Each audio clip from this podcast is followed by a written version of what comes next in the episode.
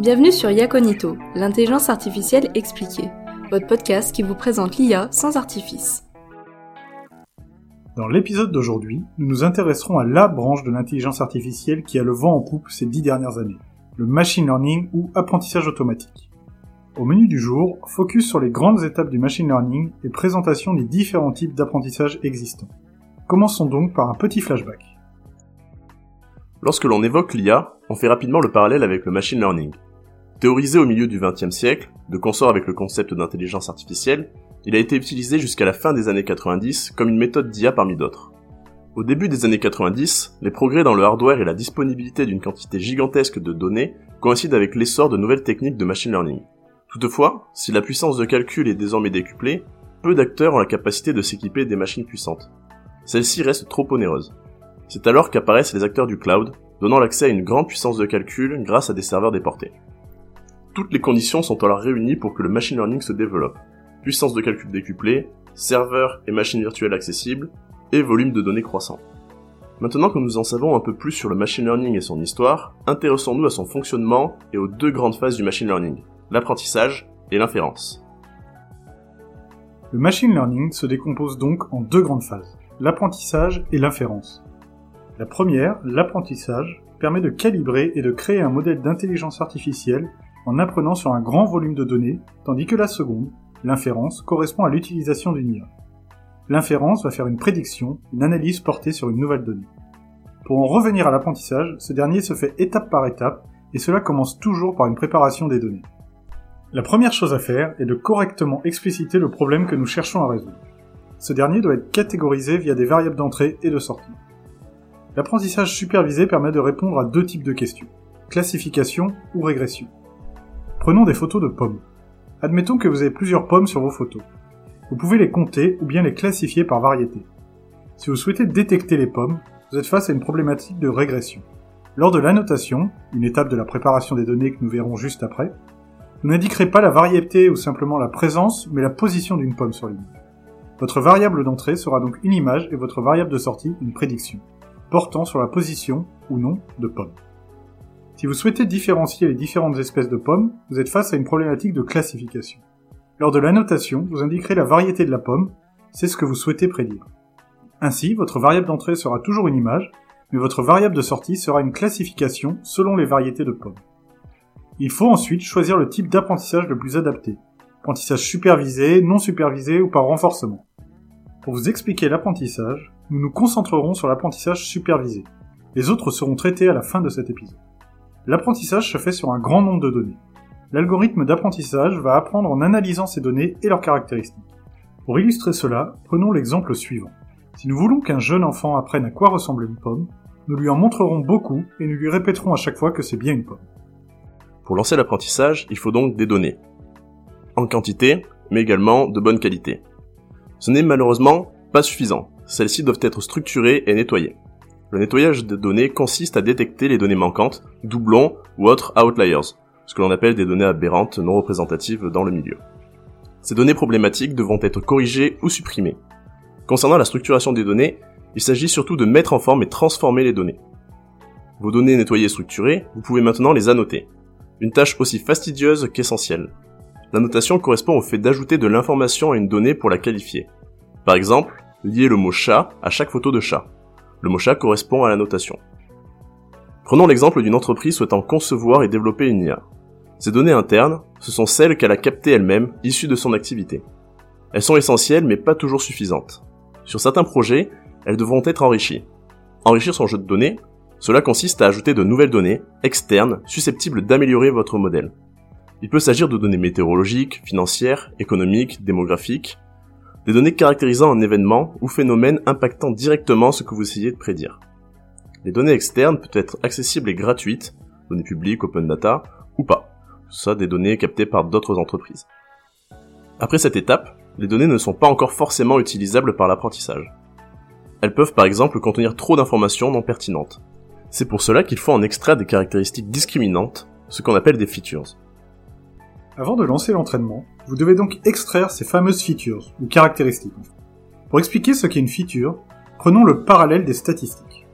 Un statisticien analyse une population, un data scientist s'intéressera à un dataset. Dans la population, chaque individu est vu comme une unité. Dans le jeu de données, nous appellerons chaque unité une observation ou une donnée. Enfin, pour chaque individu d'une population, nous avons des variables qui le caractérisent, comme le nom, l'âge, le sexe. Il en va de même pour chaque observation du dataset, et ces variables caractéristiques sont appelées features. Reprenons l'exemple des pommes. Le jeu de données, ce sont des pommes de multiples variétés. Une donnée, c'est une pomme d'une variété précise, et les features correspondent à ses caractéristiques. La couleur, la taille, l'acidité ou même le taux de sucre. Il s'agit donc d'extraire des caractéristiques les plus discriminantes pour une donnée, une information la caractérisant de manière marquée. Les caractéristiques sont très variables d'un jeu de données à un autre, mais aussi en fonction de la tâche que l'on souhaite que l'IA accomplisse. Sur une image, par exemple, les features intéressantes peuvent être les couleurs, les formes ou les textures. Par exemple, pour classifier plusieurs espèces de pommes, la couleur sera une caractéristique discriminante, la forme beaucoup moins, puisque toutes les pommes sont plutôt rondes. Un constat non généralisable si nous cherchons à classifier des chats ou des chiens, un chat et un chien pouvant être de la même couleur. Ces features seront ensuite liées aux annotations, ce qui permettra de caractériser une donnée. Prenons l'exemple d'une photo de pomme.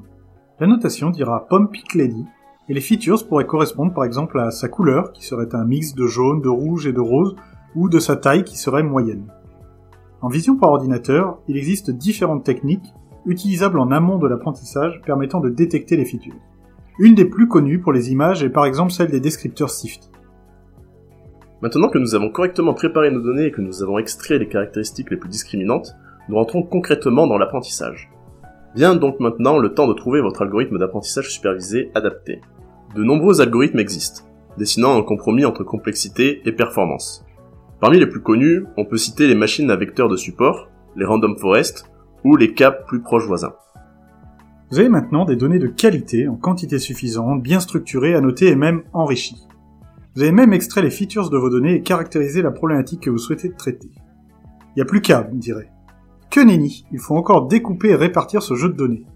En général, 80% des données seront utilisées pour l'apprentissage et les 20% restants serviront à tester et valider les performances de l'apprentissage. Il est également commun de séparer le jeu de validation du jeu de test. Comme nous l'avons vu juste avant, il existe de nombreux algorithmes et chacun d'entre eux dispose de ses propres règles et paramètres. Un apprentissage va avoir pour but d'optimiser les paramètres d'un modèle. Pour cela, l'algorithme d'apprentissage va regarder la base de données et paramétrer le modèle grâce aux données observées. Le but du modèle est d'être capable d'effectuer des prédictions correctes. Le modèle est ensuite testé sur le jeu de données de test, et il sera conservé si les résultats sont convaincants. Si ce n'est pas le cas, les paramètres doivent être ajustés pour trouver la meilleure combinaison possible. En plus des paramètres du modèle, il y a les paramètres réglés par l'humain et qui décide de la façon dont l'algorithme va apprendre. On peut par exemple tout simplement citer le nombre d'époques pendant lesquelles l'algorithme va apprendre. On appelle ceci des hyperparamètres. De nombreuses combinaisons d'hyperparamètres doivent être testées, et bien entendu, faire cela à la main prendrait un temps fou. Communément, les data scientists ont recours à diverses méthodes pour tester automatiquement les combinaisons les plus pertinentes. Lors des tests et de la validation du modèle, il faut porter une attention particulière au surapprentissage, l'overfitting, ou au sous-apprentissage, l'underfitting. L'overfitting signifie que le modèle est trop spécialisé sur les données du jeu d'entraînement. Il a appris par cœur ces données plutôt que d'en tirer une représentation générale.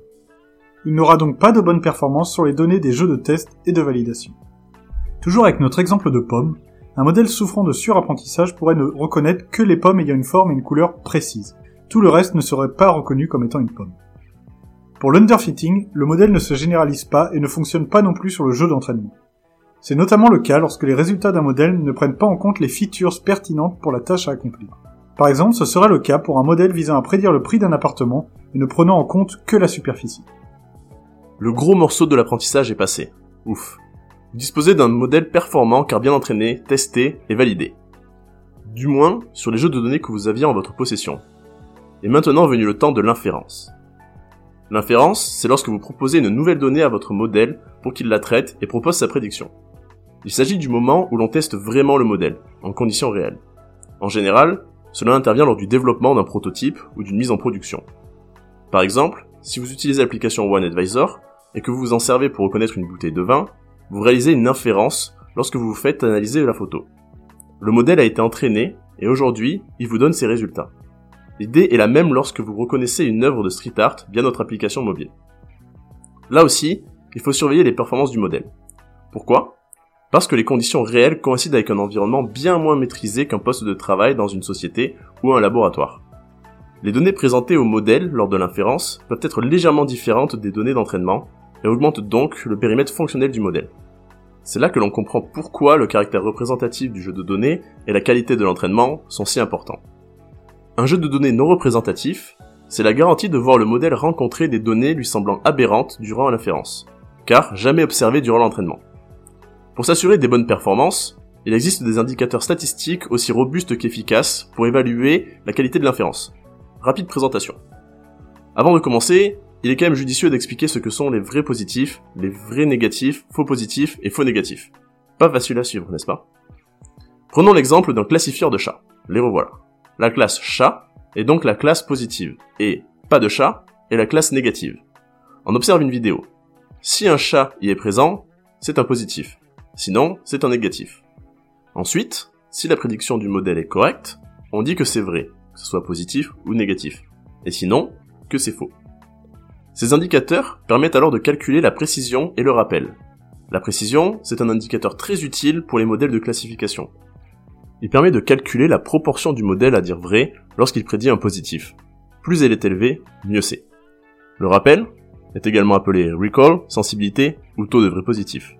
Il s'agit là encore d'un indicateur relatif au classifieur. Si on reprend nos chats, cela permet de répondre à la question sur toutes les vidéos représentant un chat, combien de fois le modèle l'a-t-il reconnu? Ou alors, quelle est la probabilité que le test soit positif si j'ai réellement la Covid? Venons-en à la matrice de confusion, un tableau qui permet de visualiser la qualité des prédictions d'un modèle de classification. Le premier axe correspond à la prédiction du modèle et l'autre axe à la réalité du terrain. Pour mieux comprendre et visualiser les différents indicateurs ou outils de validation, nous vous invitons à vous rendre sur le blog de Neovision et consulter la retranscription illustrée de ce podcast. Pour clore le sujet du jour, et puisque nous en savons bien plus sur le machine learning désormais, nous allons nous pencher sur les différents types d'apprentissage. On vous a parlé un peu plus tôt d'apprentissage supervisé. Mais vous avez aussi entendu parler d'apprentissage non supervisé, voire même d'apprentissage par renforcement. Il est donc important d'expliquer clairement la distinction entre ces catégories d'apprentissage automatique. La différence se joue essentiellement sur la nature et, surtout, la contextualisation des données. Dans le cas de l'apprentissage supervisé, on dispose de données annotées, c'est-à-dire qu'on a rajouté de l'information supplémentaire sur ces données pour les expliquer à l'algorithme. En comparaison, lorsque l'on utilise de l'apprentissage non supervisé, les données seront fournies sans information quant à leur nature, c'est-à-dire sans annotation. Prenons un exemple classique. On veut un algorithme capable de distinguer les chiens des chats. On va donc pour ça lui monter un grand nombre de photos de chats et de chiens. Dans le cas d'un algorithme supervisé, on va préciser à l'algorithme qu'est-ce qui, parmi ces photos, est effectivement un chat ou un chien. Sans supervision et donc sans annotation, on veut idéalement que l'algorithme apprenne de lui-même à séparer au mieux les photos en plusieurs catégories, sans qu'il ne sache ce que représentent ces catégories l'algorithme tente de comprendre les différences et similitudes entre les photos. Les catégories finales trouvées par l'algorithme pourraient donc aussi bien correspondre pour nous à une séparation entre les chiens et les chats qu'entre les petits et grands quadrupèdes. L'avantage évident des algorithmes non supervisés est donc qu'ils ne nécessitent pas d'annoter les données, qui est une tâche coûteuse, longue et peu intéressante, et soumise à de nombreuses erreurs humaines. En contrepartie, il est plus simple d'obtenir un modèle adapté à notre besoin avec des algorithmes supervisés. Et alors, l'apprentissage par renforcement dans tout ça. Cette troisième catégorie est très différente des deux précédentes et ne connaît pas une utilisation aussi répandue. Un algorithme d'apprentissage par renforcement est basé sur le principe de récompense. L'algorithme prend une décision et lui fournit une récompense en fonction de sa décision.